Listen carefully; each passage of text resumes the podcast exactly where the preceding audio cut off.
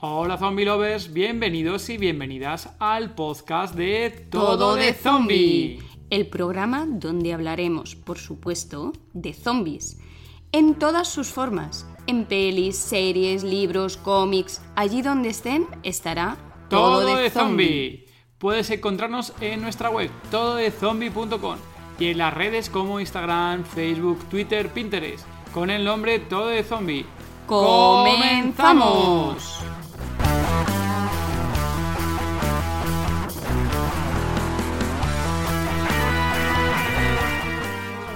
Época. Como hablaban ustedes hace un rato de por qué tantas películas apocalípticas. Bueno, porque lo estamos pensando. Eh, la verdad que las cosas que nos están pasando, no hablo como cineasta, hablo como ciudadano de Occidente. Los que más me atraen y creo que están en el, en el, en el último zombie de algún modo son las primeras. Son las primeras. Por un lado, White Zombie con Bela Lugosi. Episodio 36 del podcast Todo de Zombie. Hola Zombie Lovers, somos David y Gema y somos Todo de Zombie. Hola David. Hola zombie lovers, hola Gema, ¿qué tal? Muy buenas a todos. Aquí estamos un episodio más.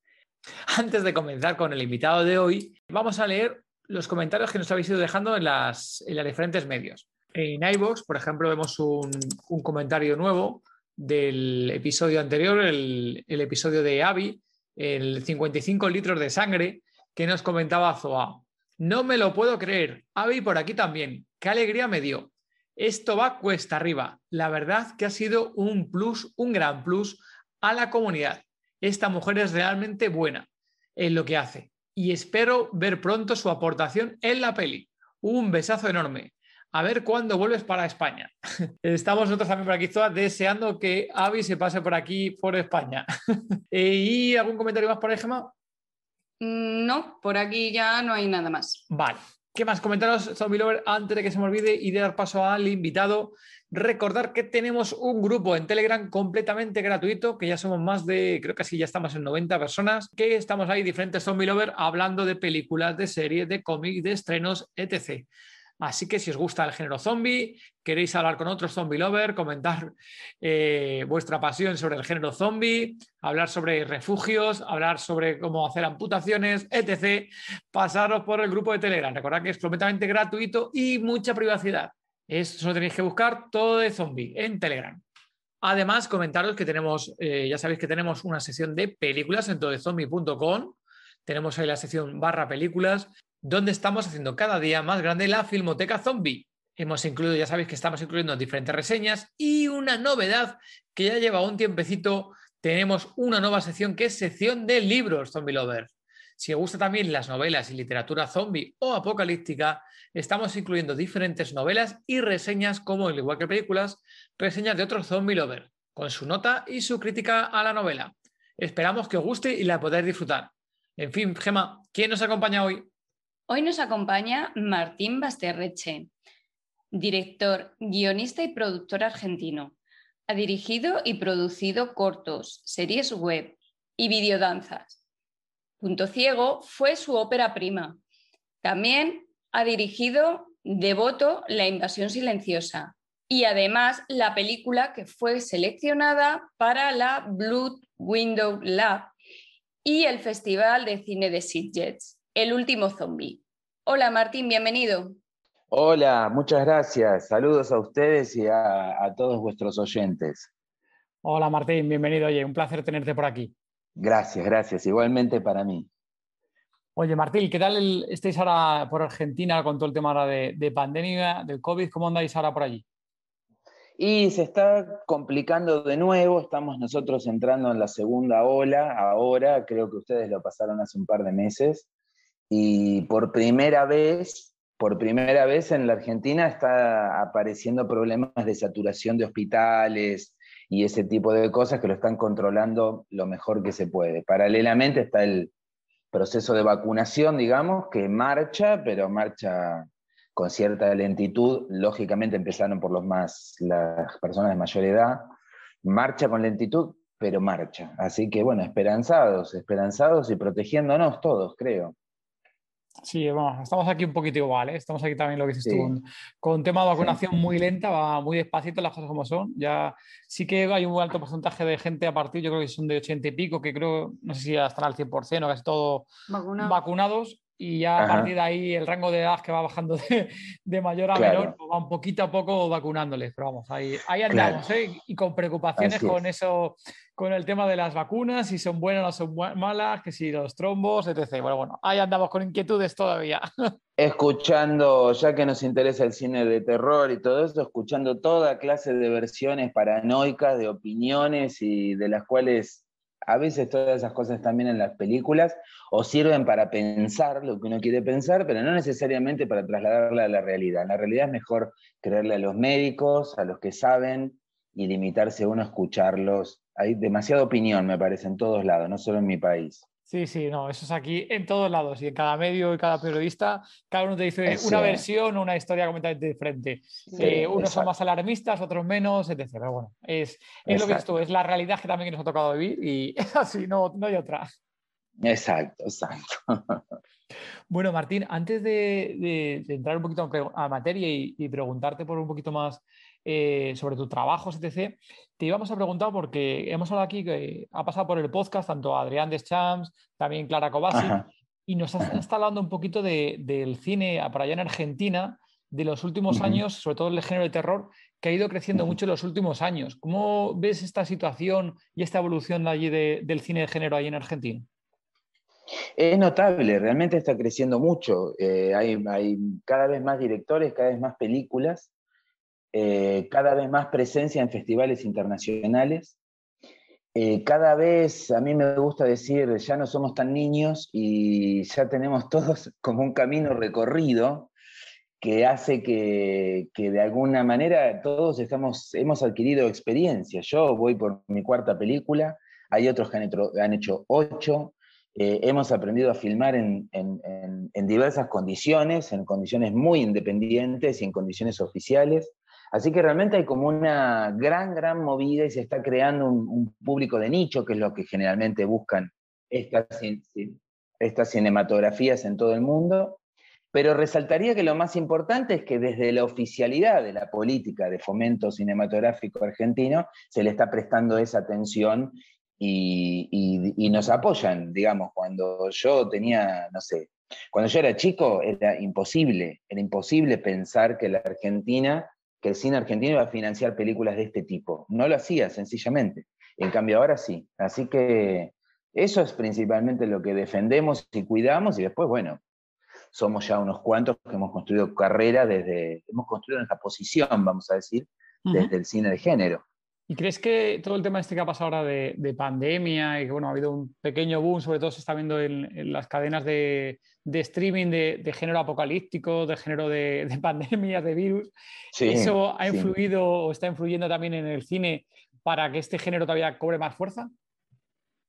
Yo creo que sí, creo que va a ocurrir eso. No hay más que mirar la, portada de las grandes plataformas. Eh, a, los, a los tres meses que empezó, menos diría yo, a los dos meses que empezaron la cuarentena en los países, Netflix sacó una película que hablaba sobre esto. Que por supuesto yo creo que era la adaptación de otra película, la cual modificaron, le cambiaron el título y demás. Sí, va a haber una, como todo, va a haber una explotación del tema y luego el tema se va a agotar en sí mismo y van a, los productores de todo el mundo van a pasar a decir no más películas sobre pandemias, pero creo que, se van a venir, sí, sí, sí. sí. Muy bien. Eh, para, es un, por lo que hemos escuchado, Martín, eres un fan del género fantástico, ¿no? ¿Es así? Sí, eh, exacto, sí, sí, sí. ¿qué, fuentes o qué importancia han tenido para ti? No sé, Borges o, o Biocasares, cuéntanos un poco. Ah, eh, bueno, yo siempre digo, es algo, es, hay un elemento dentro del cine, del cine de género fantástico que creo yo que es el que engloba a todos los subgéneros que en general nos interesan, eh, que incluye a la ciencia ficción de gran tradición en el cine norteamericano, que es el género fantástico. Eh, lo que tú dices de, Borges, de Jorge Luis Borges, el, quizá el más famoso escritor argentino, y, y Adolfo Bioy Casares, Silvino Campo, Pepe Bianco, tantos otros, es que en la década, digamos, en la primera mitad del siglo XX, crearon un género fantástico propio, un género fantástico argentino, con ciertas particularidades. Entonces, de alguna manera, las cosas que yo hago eh, tratan siempre de abrevar en eso, no solamente en los géneros en tanto cinematográficos, o no solamente en la tradición del cine norteamericano, sobre todo el cine norteamericano clásico y de clase B, que nos vino a poner acá donde estamos ahora, por más que hoy, digamos, está prácticamente olvidado, abandonado, o no es el centro del interés de todos los que hacen esto, de todos los que hacen este tipo de películas en el mundo. Pero esa es una fuente, y la otra, que creo yo que es la que a mí me gusta eh, más acercarme, es, ya te digo, esta vertiente del género fantástico argentino, tanto en la literatura como en el cine, que lo hay. Entre paréntesis, les cuento, porque estas son cosas que olvidamos hasta en mi país, la Argentina tiene una tradición cinematográfica muy, muy, muy importante. Tuvo un cine clásico en los años, sobre todo en los 40 y 50, de enorme importancia. Decían que era la segunda cinematografía del mundo. En toda Iberoamérica, esto es, toda la América de habla hispana, más España, el segundo cine que más se consumía después de Hollywood era el cine argentino. Eh, dentro de esa, luego por, digamos, hacia los 60 todo eso se fue como terminando. Eh, pero, pero dentro de esa, de esa, de esa, de esa vieja sistema de producción argentino, también estaba el fantástico a su manera. Así que hay un montón de lugares de donde, donde ir a, a brevar, como se decía Cuéntanos, Martín, ¿para escribir fantasía o ciencia ficción hay que ser un friki? Ah, supongo que hay que ser, sí, creo que sí. creo que hay que serlo. Hay que serlo para crear el material con el que vas a trabajar. No sé si hay que serlo para ordenarlo luego. ¿Mm? Este, creo que después hay que ser. Eh, la, escritura del guion tiene un lado muy, pero muy, muy, muy lógico. Muy, te diría hasta científico. Te diría que hasta tiene procedimientos de prueba y error yo tengo que saber perfectamente que esta escena funciona porque funcionó la anterior o que se concatena con la anterior de determinado modo. Así que sí, a la hora de crear, de manera libre, desde ya, cuanto más friki y outsider, diría yo. Cuando uno, cuando uno pueda pensar más afuera del confort convencional de la vida cotidiana, o de las obligaciones o de las presiones de la vida cotidiana, mejor lo va a crear. Pero luego a la hora de ordenar, la mayoría de las historias que contamos, por ejemplo, están ordenadas en primer acto, segundo acto y tercer acto. Introducción, nudo y desenlace, como nos enseñaban en la escuela cuando teníamos 10 años. Esas cosas no cambiaron y para eso se necesita conocimientos de estructura, para lo cual hay que hacer ordenado. O, en tus palabras, un friki ordenado. Eh, Martín, ¿desde, ¿desde cuándo, cuando te diste cuenta de que el género, bueno, que el género, el cine te atraía al cine tanto como para trabajar en el cine y dirigir películas? Em, a mí ya desde chico siempre me interesó más el mundo de los libros y de las películas en tanto cinefilia, de, de ver y de conocer y de clasificar. Fue quizá un poco más de grande, como a los 20, empecé a sentir que, que necesitaba algo de acción en todo eso. No, no soy, soy, soy un friki de alguna manera eh, y soy un nerd sobre todo, de alguna manera, pero no soy solo eso. Y, la producción de cine te conecta mucho con la acción. Te pide que sepas relacionarte con muchísima gente y hacer cosas que a veces, ensuciarte las manos, vamos a decir, ¿no? Trabajar con las manos, de algún modo. Y bueno, qué sé yo, eso ocurrió cuando tenía más o menos 18 o 20, y he visto dos o tres películas icónicas en mi vida que, dije, ah, yo quiero hacer esto, creo que quiero hacer esto, ¿cómo se hace? Y así empezó todo. Muy bien. Eh, bueno, antes de entrar a, conocer un poquito más sobre tus trabajos, eh, Martín, eh, tú, que eres cineasta, que estás ahí en Argentina, ¿qué ventajas y desventajas tienes o consideras que hay de vivir en Argentina para hacer cine? La principal Desventajas hay en el sentido de, la, digamos, las diversas crisis económicas, los problemas del valor de nuestra moneda, los problemas de financiamiento, los problemas de inflación, lo que tiene que ver, vamos a decir, con la producción. Eh, estamos todos muy acostumbrados a hacer películas, ¿cómo puedo decirlo? Con menos, menos tiempo de trabajo y menos recursos de lo que la película necesita. Al mismo tiempo, y todo esto es malo, pero no me gusta hablar de lo malo, porque además tampoco es tan malo, porque al mismo tiempo, y hoy hablaba con ustedes de la experiencia, creo que todos nosotros hemos, hemos eh, desarrollado una capacidad para trabajar en esas condiciones, que realmente es asombrosa. No lo digo por mí, lo digo por un montón de directores, productores, guionistas que conozco, que saben resolver en condiciones en, que, en las que un sueco acostumbrado a otro tipo de comodidades no podría jamás. ¿Sí? Y yo estoy muy orgulloso de eso, porque somos, somos como pilotos de tormenta, estamos entrenados para la tormenta, no para el pilotaje en sí mismo, pero sí para la tormenta siempre cito esta misma, esta misma anécdota, que es que en una reunión muy importante en la que se encontraron viejos directores de cine norteamericano y, eh, viejos directores de cine europeo, se da una conversación entre el gran director mainstream Nicolás Rey y, el director español Luis Buñuel. Y, entonces Nicolás Rey le dice a Luis Buñuel, le dice, yo quiero decirle que además de admirar sus películas, admiro muchísimo ¿cómo usted las hace con tan escasos recursos? Pensando puntualmente en el, ángel, exterminador. ¿Cómo usted hace esas películas con tan escasos recursos? Realmente yo jamás podría. ¿Y qué le respondió Buñuel? Buñuel le respondió, muchas gracias, pero quiero que sepa que yo jamás podría hacer una película con tantos recursos como usted. ¿Se entiende? trabajar con recursos es una forma de hacer cine y trabajar sin recursos es otra. Es completamente diferente. bueno, exacto, exacto.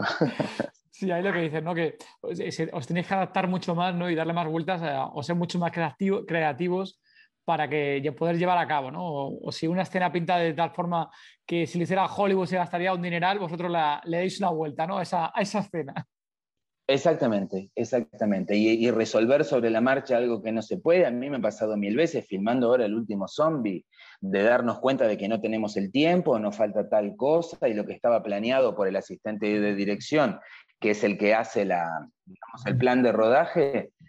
Digo, esa capacidad de adaptarse y poder resolver en el momento, inclusive improvisando o más allá de lo planeado, encontrando variantes a lo que uno había pensado de cómo iba a resolver tal o cual escena. Eso es, es un, entrenamiento en sí mismo, es un músculo que tenemos desarrollado, ahí está. Martín, punto ciego, tanto el guion como la dirección fue tuya. Eh, cuéntanos cómo fue la experiencia de rodar ese primer largometraje. Ah, ese fue el primero, primero, yo lo amo, guardo un lugar muy especial en mi corazón, porque es el primero, no íbamos a obtener apoyos oficiales porque, porque no reuníamos los antecedentes justamente y con un grupo de, amigos, que no fuimos más que ocho, eh, nos lanzamos a hacerlo por las nuestras de manera independiente. Cada uno aportó algo, además de su trabajo, y, el resultado fue, como siempre digo, una película con mayúscula. Esto fue, fue, digamos, con la misma lógica con la que antes habíamos hecho cortos o algo así, hicimos una película que nos salió muy bien con una enorme cantidad de trabajo y de tiempo, pero nos salió muy bien. Y una vez más, esa cosa que tenemos desarrollada, esa película, ¿sabes por qué se hizo? Porque somos amigos que queríamos hacerla. Nadie, prácticamente no hubo ninguna persona en ese equipo de filmación que no la conociéramos de antemano. Eh, eh, y entonces, digo, hoy me preguntaban por las, por las dificultades. La principal virtud del cine argentino hoy es que lo hace gente que tiene ganas de hacerlo.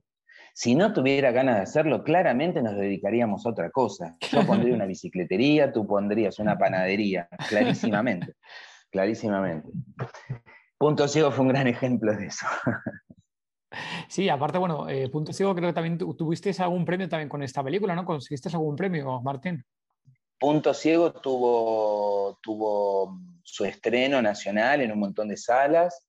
Eh, punto ciego, en realidad casi, eh, en realidad salió ganador suplente de un concurso para desarrollo del proyecto, pero como los ganadores no se bajaron, no pudimos usar ese, premio. Y después circuló por algunos festivales aquí y allá, eh, con, éxito, con, con, buenas reseñas inclusive.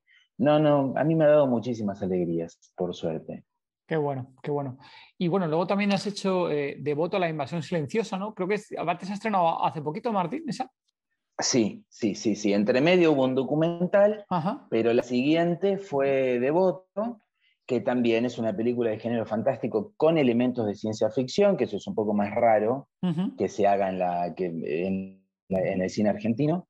Y se estrenó, esa película se estrenó en mayo de 2020. Todavía ahora está circulando por alguna plataforma o festival. Eh, sí, sí, sí, también una gran experiencia, una hermosa película, llena de dificultades de producción, pero, pero yo estoy muy contento con el resultado. Sí, sí ahí cuéntanos un poquito del de, argumento, porque vamos, aquí a los Tommy Roberts cuando lo digan, yo creo que van a ir derechos a, intentar buscarla en cualquier plataforma para, para, poder verla. A buscarla. Es una historia que es, cuenta la historia de cinco perfectos desconocidos que aparecen encerrados en un edificio eh, del, eh, gigantesco eh, del que no encuentran la salida.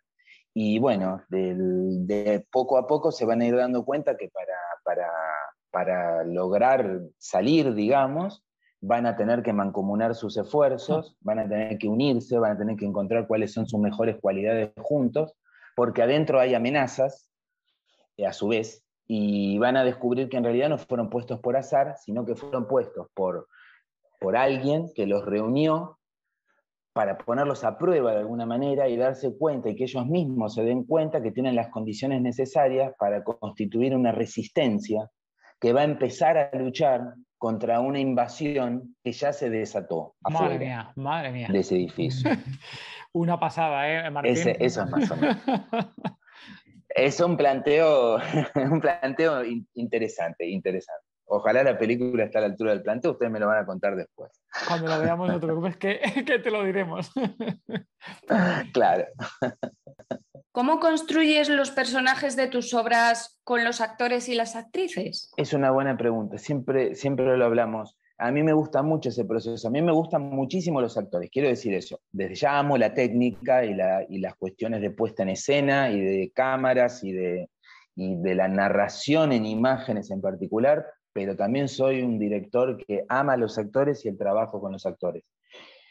Eh, los personajes están diseñados desde el guion, sea yo el guionista o sea otro, como en el caso de Boto. Eh, pero luego van, van creciendo, van cobrando vida y, los construimos. A mí me gusta eso de construirlos a mi lado a los, a los, personajes, ¿no? Los hacemos juntos, entre el intérprete y yo, lo vamos encontrando. De algún modo, todo lo que yo escribo, todo lo que yo filmo, todo el tiempo, digamos, los, quiero, quiero llegar a ese punto en que los personajes, a saber exactamente qué están pensando los personajes a cada paso. Que no es exactamente lo que dicen o lo que hacen. ¿Sí? Sí, esto es muy David Mamet. David Mamet procede de ese, de ese, de ese modo. Si yo logro transmitirle al espectador lo que ese tipo o esa mujer están pensando, y esto está más allá de lo que dicen, o está más allá de lo que hacen, entonces lo cinematográfico se habrá construido, más allá de la técnica, con la técnica aparte. ¿Sí? Porque de hecho es así la vida. Nadie dice exactamente lo que piensa. Hmm, correcto. Sino que todo el mundo, digamos, de alguna manera se interrelaciona con el otro o con las situaciones en busca de algo en busca de algo. Mamet dice, cuando habla de cosas parecidas a esta, dice, que toda, toda conversación entre, entre, entre dos personas en realidad es una especie de esgrima en la cual yo intento sacarte a ti algo y tú intentas sacarme a mí algo, y, pero que a su vez no es lo que decimos que vamos a hacer. Eso es una conversación entre seres humanos. Bueno, si el cine logra transmitir eso que está oculto, eh, creo que lo habrá logrado. La telenovela, que es tan, tan, tan seguida, en, eh, que tanto gusta en Argentina y en, Centroamérica, es lo contrario, es gente todo el tiempo diciendo lo que siente y lo que piensa. Y eso es mucho más falso, de algún modo. Tú siendo director y guionista, ¿cómo te ayuda eso para hacer una película? A veces me ayuda por, por saber, creo, en general, vamos a decir, al director guionista en general lo ayuda eh, que realmente conoce el guion a la perfección y que lo que el guion, que lo que el guion buscó en su esencia es exactamente lo que busca el director, porque son la misma persona.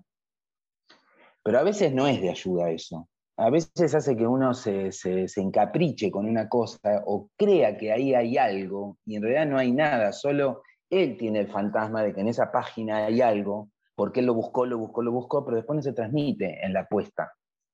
¿Se entiende lo que quiero decir? Eh, eh, hay una, a veces hay un desfasaje, uno cree que esta escena transmite tal cosa y no la transmite. Pero a veces es en la confusión de que lo que escribí está, pero cuando lo traslado no está.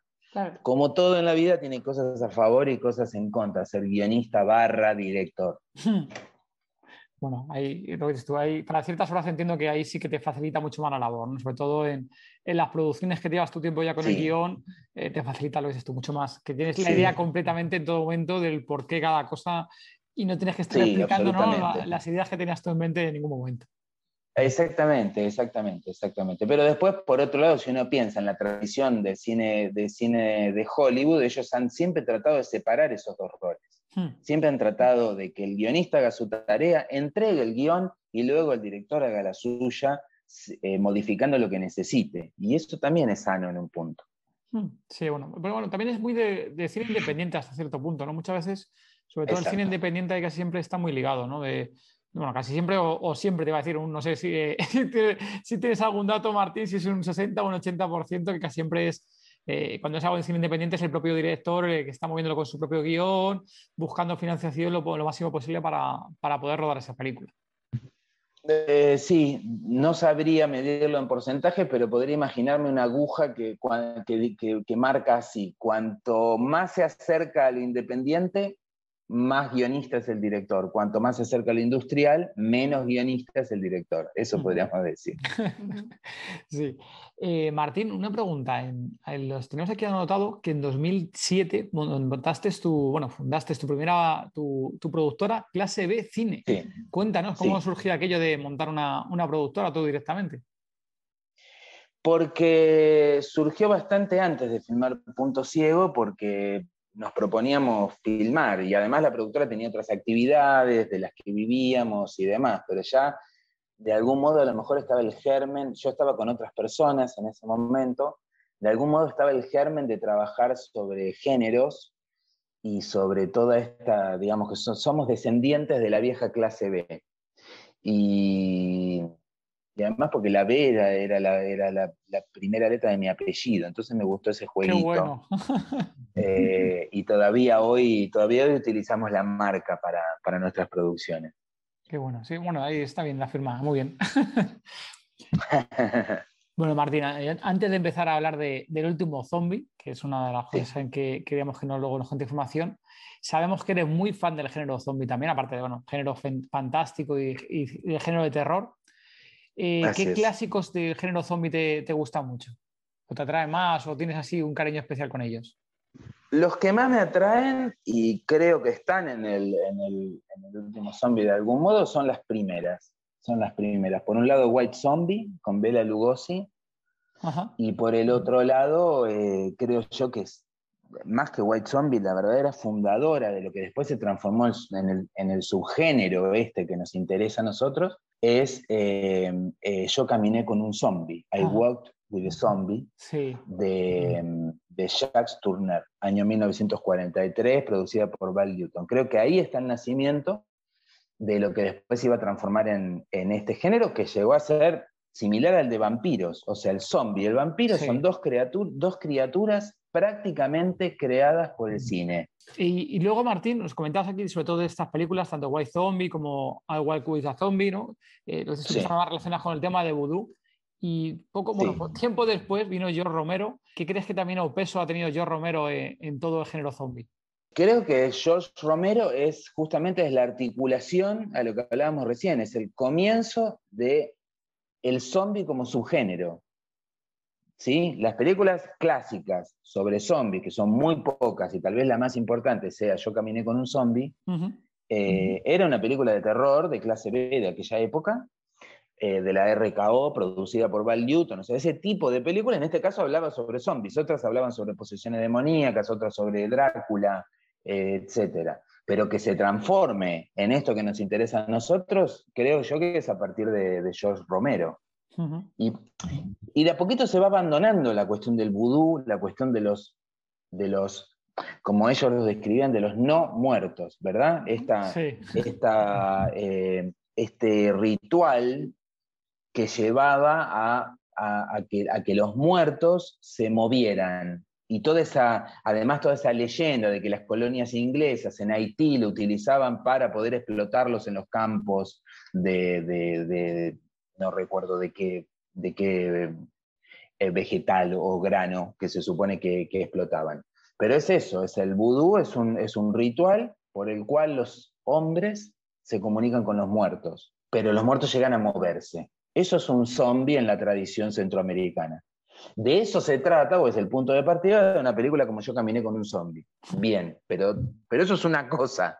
Eh, a mí, mi película religa un poco con eso, pero lo que empieza con George Romero es esto del género de zombies como subgénero, digamos. Donde ya eso está abandonado y ahora son eh, estos seres que conocemos y que tanto nos atraen. Bueno, también tu película tiene mucho también del encierro, ¿no? De, encerrar ahí a la gente en las casas, encerrar en un sitio y que intenten ahí relacionarse y sobrevivir también, ¿no? Tiene un poco también de todo eso. Exacto, sí. Así es, así es. Y unos enormes parecidos con la, con la pandemia, además. además. Enormes parecidos con, con, Sí, sí, sí, sí. O sea, son unos médicos. Primero se plantea como un problema biológico, sospechan que puede ser una bacteria o un virus es un médico que está buscando a otro médico, de eso se trata el último zombie, que está buscando a otro médico que, creen que está experimentando en humanos y que se fue a encerrar en una pequeña hostería en un pueblo costero, en un pueblo de, mar. Y cuando todo, este, todo esto se desata afuera, ellos se encierran. Cuando se encierran, crean, crean, y lo dicen, como una cuarentena. Yo me acuerdo, pero hasta situaciones de rodaje, en las cuales yo escuchaba que entre técnicos se comentaban, técnicos jóvenes, se comentaban, pero ¿qué quiere decir cuarentena? Esta parte no la entiendo. 15 días después estábamos todos en cuarentena. Madre mía, madre mía. Entiendo que durante el rodaje era complicado, ¿no? Porque entiendo que ahí sí que durante el rodaje ya estabais con noticias y demás que llegaba de la pandemia, con rumor de Italia, con que si, que sin Italia, que sin España. Supongo que durante el rodaje ya ese tipo de comentarios sí os estaban llegando, ¿no? Sí, pero acá se estaba diciendo, acá había entre funcionarios y responsables que decían el virus no va a cruzar el Atlántico.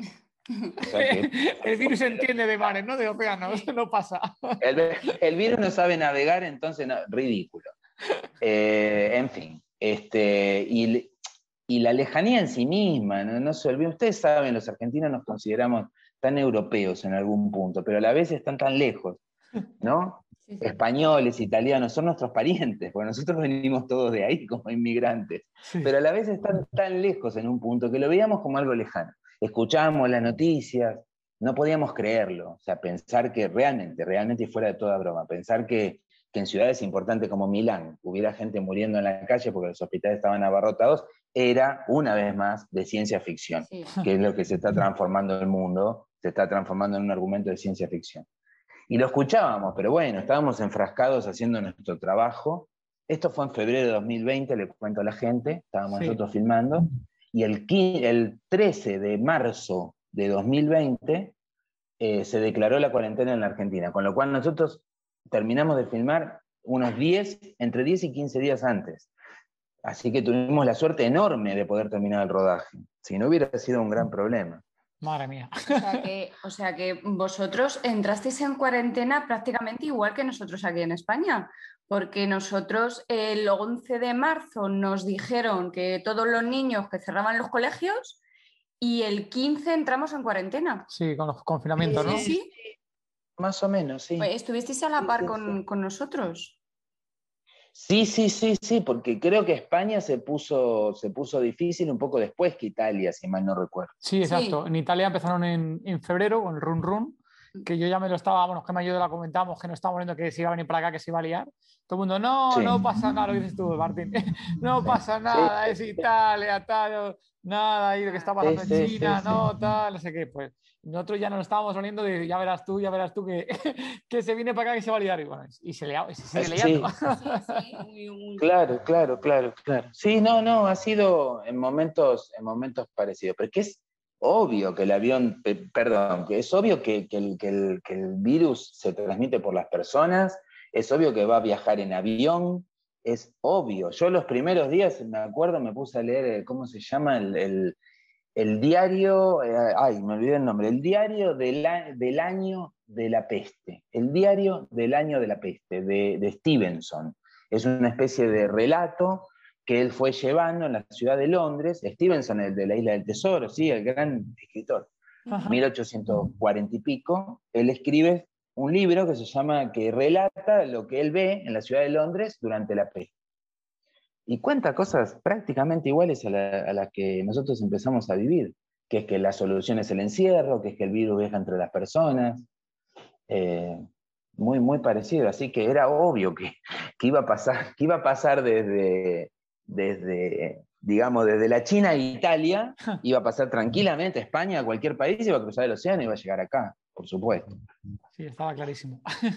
Ahí, Martín, cuando empezó todo el run run, tanto que tú estuviste en el, con el guion y, Melina, tengo que apuntar también que Melina participó en el, en el guion, eh, ¿cómo cuando empezabais a ver todo lo que estaba montando y ver esa similitud, con vuestro guion, eh, ¿os llegabais a tener charlas en algún momento de eh, madre mía, la que se está liando, esto se parece cada vez más a, la película. ¿Ese tipo de comentarios lo hacíais vosotros durante el rodaje o cómo, cómo, era? Todo el tiempo, todo el tiempo, todo el tiempo, todo el tiempo. Más o menos venían y decían, pero ustedes son unos visionarios, ¿cómo se les ocurre? no, lo tomamos a la broma, un poco sí, pero qué sé yo, son cosas que están en el aire, ¿no? Vaya metáfora, un poco, no, mejor no digo esa metáfora. verdad! Eh, es un aire de época. Como hablaban ustedes hace un rato de por qué tantas películas apocalípticas. Bueno, porque lo estamos pensando. Lo estamos pensando. Eh, la verdad que las cosas que nos están pasando, no hablo como cineasta, hablo como ciudadano de Occidente nada más. Las cosas que nos están pasando en, estos últimos años de, de, nuestra vida se parecen mucho pero mucho, a planteos de la ciencia ficción de los 50.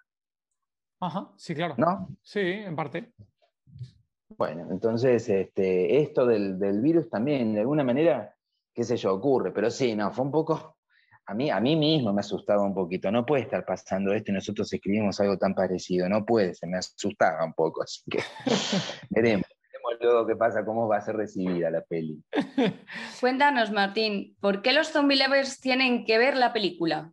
Deberían verla porque, porque un poco relacionado con esto de las primeras películas de zombies y no de Walking Dead o World Z o cualquiera de esas, eh, porque creo que nos religa un poco con la idea de zombie, nos religa un poco con la idea del mal como una cosa, como una, como una voluntad propia, eh, como una no, no, como un derivado del comportamiento humano o de la psicología, sino el mal como una presencia.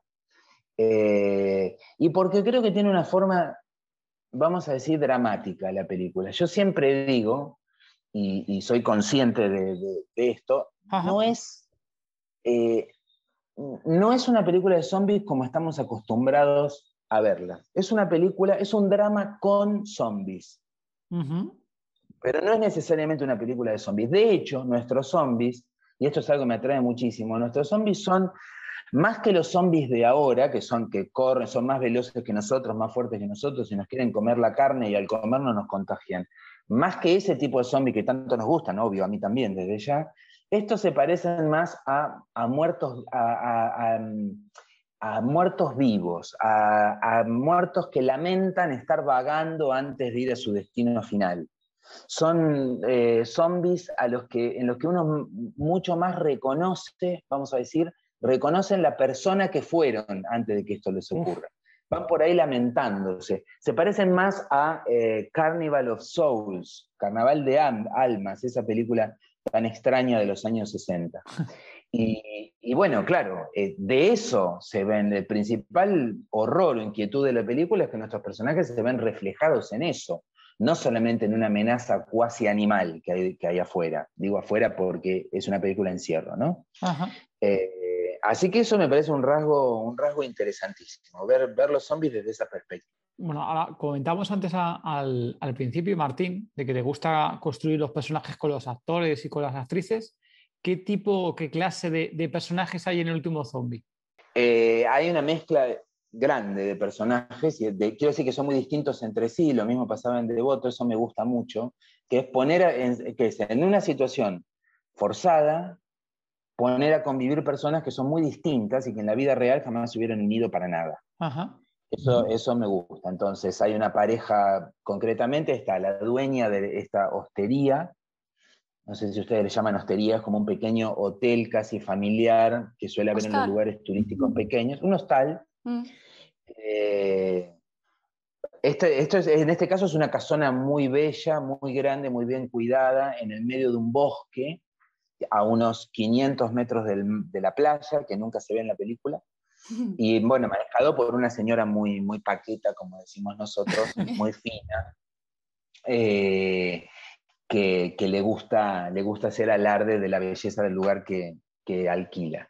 Luego también hay una pareja de amantes, cuarentones, eh, el casado y ellos son amantes de, hace muchísimos años, son como una especie de, son una pareja de alguna manera, pero son amantes clandestinos. Luego hay una, pareja joven, es, una de ellas es Clara Kovacic. Eh, hay una pareja joven, ella va a ir enloqueciendo de a poco, eso es muy entretenido lo que hacemos con Clara.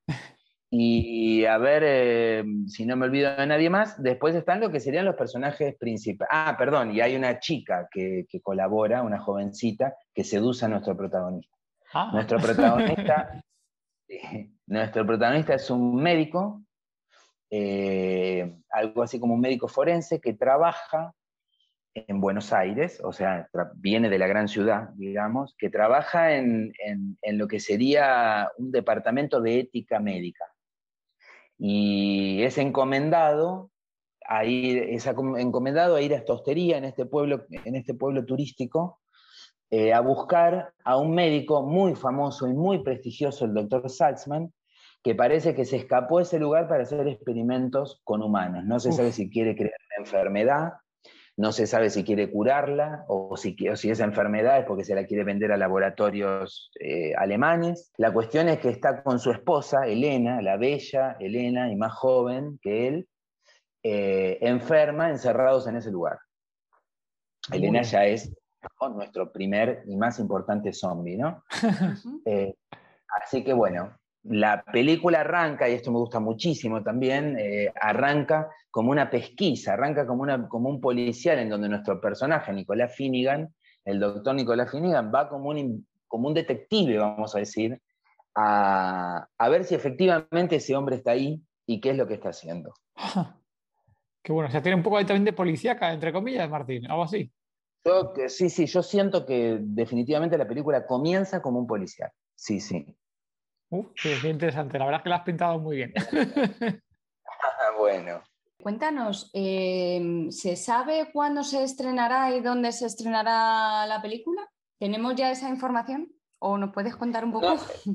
sí, la película está ahora en proceso de terminar sus efectos visuales, falta muy poco por suerte, porque a pesar de todas estas dificultades que hemos conversado, eh, hemos seguido adelante contra viento y marea. Em, nosotros esperamos que el estreno argentino no pase de mitad de año, pero también, y, ojalá la suerte nos acompañe, nosotros notamos que, El último zombie viene, viene bastante bien aspectada frente a festivales y ese tipo de cosas. El recorrido de, la peli empezó en diciembre de 2019, antes de empezar a filmar, cuando quedamos seleccionados en, en el Blood Window, que es esta rama del Marché du Films de Cannes, que tiene base en París y en Buenos Aires. En realidad ahora está extendido a un montón de festivales del mundo y para, es de gran prestigio, nos dio un enorme empujón porque fuimos seleccionados para participar, esto antes de filmarla. Fíjate, hostia. Sí, sí, sí, es muy, muy, muy importante. Yo los quiero mucho, les agradezco muchísimo realmente a la gente del Blood Window. Y mm, bueno, y de ahí continuó y cuando, luego de filmar nosotros participamos, mejor dicho, aplicamos al Festival de Sitges eh, para la sección Coming Soon. Y también quedamos, así que estuvo la película girando por ahí. Imaginamos, ya nos están invitando algunos festivales en Europa y demás. Imaginamos que en el segundo semestre de este año va a tener una buena recorrida. Ojalá, o tal vez no ocurra, nos tienen que seleccionar. eh, tal vez no ocurre, pero yo creo que por ahí va a haber también un gran camino en donde se la va a empezar a ver en Europa. Eh, o sea, repito, no tengo fechas claras de ninguna de todas esas cosas, pero creo que el camino va a ir por ahí, o al menos lo vamos a intentar nosotros. Esperemos, esperemos poder verla este 2021. Nosotros, Martín, no sé si lo sabes, no sé si te llegamos a etiquetar, no recuerdo ahora mismo. Eh, a Clara sé que sí, pero no sé si a ti también. Yo creo que también te etiquetamos. Tenemos hoy un artículo que siempre publicamos a, primeros de año y ponemos la previsión de películas zombies que, se van a estrenar, bueno, películas zombies de infectados, que también siempre añadimos la coletilla, que se van a lanzar durante el año presente, ¿no? Y una de las películas será, y nuestra, nuestra ¿cómo, no sé cuándo pusimos, Gemma, creo recordar que pusimos que nuestra previsión era que para verano vuestra película se estrenaría. Fíjate, Martín, ¿eh? es lo que dijimos, ¿eh?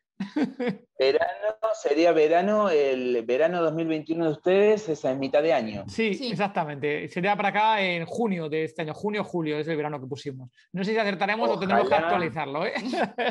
Ojalá no tengan que actualizarlo y la peguen perfectamente. Yo creo que sí, yo creo que sí. ojalá, ojalá. bueno, Martín, ahora hablando un poco más, volviendo al tema de, de género zombie y género de terror, coméntanos así qué películas así del género de terror son las que, bueno, vamos a decir, de las últimas décadas que más te han gustado. Un poco en, el, cine de terror específicamente, lo que a mí me ha marcado es un poco mi educación, de algún modo también, puedo llamarlo así si no es pretencioso. Eh, pongo a John Carpenter a la cabeza. Eh, creo que es la obra de John, para mí es honestamente y sin exagerar, uno de los artistas más importantes del siglo XX. Eh, no estoy hablando de cine únicamente. Creo que es una de las personas más brillantes, uno de los artistas más dotados de todo, de todo el siglo. Lo que pasa es que, bueno, a veces con los cineastas es difícil nombrarlos de ese modo porque están envueltos en un, en un ámbito que tiene más que ver con el entretenimiento y con, con la venta de productos y cosas así. Pero creo que él y otros directores norteamericanos de los 80 y de los 90 son, son eso, son personas verdaderamente geniales. Y porque además han, bueno, han formalizado temáticas y han, y han formalizado géneros y recursos de género. Nuestra película, sin ir más lejos, creo que tiene mucho de él de esta forma de entender qué es el mal, creo que tiene mucho, mucho de él. Así que sí, eso me, gusta mucho. Hay tantos otros, lamentablemente murió hace poco eh, Wes Craven. Mm, sí, correcto. Eh, eh, en fin, tantos, tantos, ¿no? ¿Y de género de fantástico, cuáles son las que más te han gustado recientemente? Bueno, dentro de fantástico todo eso puede, puede entrar, pero las películas, qué sé yo, otras que me han marcado, por ejemplo, pueden ser las películas de, Cameron, las fantásticas, no Titanic desde ya. vale. y bien tiene mucho de fantástico, pero bueno, habría que, deberíamos dedicarle otro podcast a eso. En realidad yo creo que hay formas de pensar el género fantástico en Titanic eh, que están presentes, están presentes, eh, por, digamos, Titanic es así porque tiene algunas formas eh, que, funcionan. Pero cuando uno se remonta a Terminator, cuando yo era niño, y, otras películas así, sin dudas es, base del género fantástico. Siempre insisto, lo que proviene ¿verdad? de la clase B del cine clásico norteamericano. Desde ya que esto después también se replicó en Europa y hay gran cine europeo de ese modo, como hay cine argentino también. Pero esas serían como, como las fuentes y un montón de directores satélites a eso, ¿no? Eh, sí. Eh, Martín, ¿no? por hilarlo con lo que comentabas al principio de la película, ¿cómo hubiera sido rodar Titanic por un director argentino con presupuesto en Argentina? Hubiera sido un bote, hubiera sido ocho a la deriva de Hitchcock, ahí está. Ahí está. Directamente con el Titanic hundido a lo mejor. Exactamente, exactamente, exactamente. No, no, que no, es imposible pensarlo, no, no, no, no es lo que, digamos, no está dentro de la cabeza de la producción, no, no, no quiero hacer bromas respecto a lo material, porque honestamente, los que hacemos cine hablamos mucho de lo material y del dinero y todo eso, pero no es lo central. Está lejos de ser lo central. Lejos. Lo central es poder transmitir una idea. O sea, a lo mejor a, los más, eh, ¿cómo puedo decir? A los más hábiles o los más talentosos de nosotros se le va a ocurrir una, una, película que trate los temas que trata Titanic sin necesidad de hacer semejante despliegue y semejante película tan atractiva como espectáculo. Eh, puede ocurrir, puede ocurrir. Siempre es más interesante el tema y el sentido que la superficie en las películas y en el arte en general. Esto es así. Hmm, qué bueno. Bueno, Martín, vamos a, ¿a qué, a qué sección hemos llegado, Gemma? A la sección Apocalipsis. Y en esta sección eh, te voy a hacer tres preguntas y tú me tienes que contestar lo que tú harías. A ver. ¿Vale? Vale. Si te convirtieras en zombie, ¿quién sería tu primera víctima? Em, los, los que nos cobran impuestos. Políticos, ¿no, Martín? Básicamente. claro, claro. Cuando llegue el apocalipsis zombie, que llegará, ¿qué tres cosas no te faltarían? Sin contar ni comida, ni bebida, ni personas. Em, las obras completas de Shakespeare, un cuchillo para cortar lo que necesite. y bueno, y en este podcast agrego un proyector de cine. vale. Proyector de cine, pero sin películas. No, no, con películas, no se sobreentiende que con películas. vale, y la última, estás en pleno apocalipsis y vivís en un refugio con una doctora, un ingeniero, una experta en supervivencia y un bombero. Queda poca comida y os toca racionalizarla. Habéis decidido que uno de vosotros tiene que abandonar el refugio. Cada uno expone los motivos para no ser expulsado. ¿Qué alegarías para no ser tú el expulsado? Ok, ok. Eh, bueno, probablemente mentiría. Y lo primero que diría es que que un director y productor de cine es una persona capacitada para hacer muchas cosas diferentes y a lo mejor no a la perfección, pero muchas. Por lo tanto, en esas situaciones es preferible eso a la especificidad de un ingeniero o la de un médico. Multidisciplinar, ¿no? Como se dice vulgarmente. Exactamente. Bueno, bueno, no sé yo si tendrías ahí cabida, ¿eh? no sé qué te dirían los otros cuatro. ¿eh? Me echan, me echan inmediatamente, es lógico, es evidente. Bueno, aquí te hemos puesto a prueba, ¿eh? como eres experto ya en encerramientos y demás de personajes, te hemos intentado poner a prueba. ¿eh? Exacto. Este, normalmente no está, esta sección es pues como las dos primeras, no es tanto de situación tan concreta, pero bueno, esta queríamos hacerla un poco especial. Está bien, está muy bien, está muy bien. La verdad que, la verdad que en todo caso, y esto fue también una forma como nosotros pensamos esta, esta película, si hay un valor para estas situaciones de encierro es el sentido común y la capacidad de mantener la calma. Esas son las dos hmm. básicas. Bueno, eso podrías destacarlo de frente al resto. Eh, claro. Bueno, Martín, gracias por habernos acompañado. Llegamos al final del episodio. Por favor, dinos dónde pueden encontrarte nuestros oyentes. Bueno, eh, muchas gracias desde ya. Eh, pueden encontrarme en, las redes. mi Instagram es martín-basterreche, porque lleva una T antes de la CH, mi apellido de origen vasco. Eh, y en Facebook también como Martín Basterreche. ¿Mm? Ahí yo por lo general pongo novedades de lo que está ocurriendo con nuestras películas. Trato de no tener mucho uso social de las redes, sino más bien relacionado a mi, a mi profesión, así que ahí, ahí van a encontrar mucho e información de dónde se van viendo las películas, dónde se las puede encontrar y demás. Así que esos son los, los lugares básicos. Y en cuanto al último zombie, ya saben, todavía está dentro del gabinete, como le digo yo, me se está trabajando, pero hacia mitad de este año y en adelante se va a empezar a ver tanto en mi país como, como en Europa. Ojalá la, la veamos pronto, Martín. Muchísimas gracias por haberte pasado por aquí. No, por favor, gracias a ustedes, un placer realmente y a su disposición para lo que necesiten. ¿eh? Vale, gracias. Gracias. Recordar que en tododezombie.com hay una página por cada episodio, donde tenéis todo lo comentado en este episodio. Ya sea un nombre, un enlace, una película, cualquier referencia la podréis encontrar en las notas del episodio. Muchas gracias por habernos escuchado. Volveremos el 30 de mayo con un nuevo episodio de nuestro podcast. Mientras tanto, gracias por dejarnos comentarios tanto en la página del episodio en todozombie.com, por vuestros comentarios en iVoox, vuestros comentarios en YouTube y cómo no, por esas cinco estrellitas y comentarios en Apple Podcast. También muchas gracias a todos los que nos escucháis cada vez más desde Spotify y desde la mega Costa del Sol. Gracias, chao. Adiós.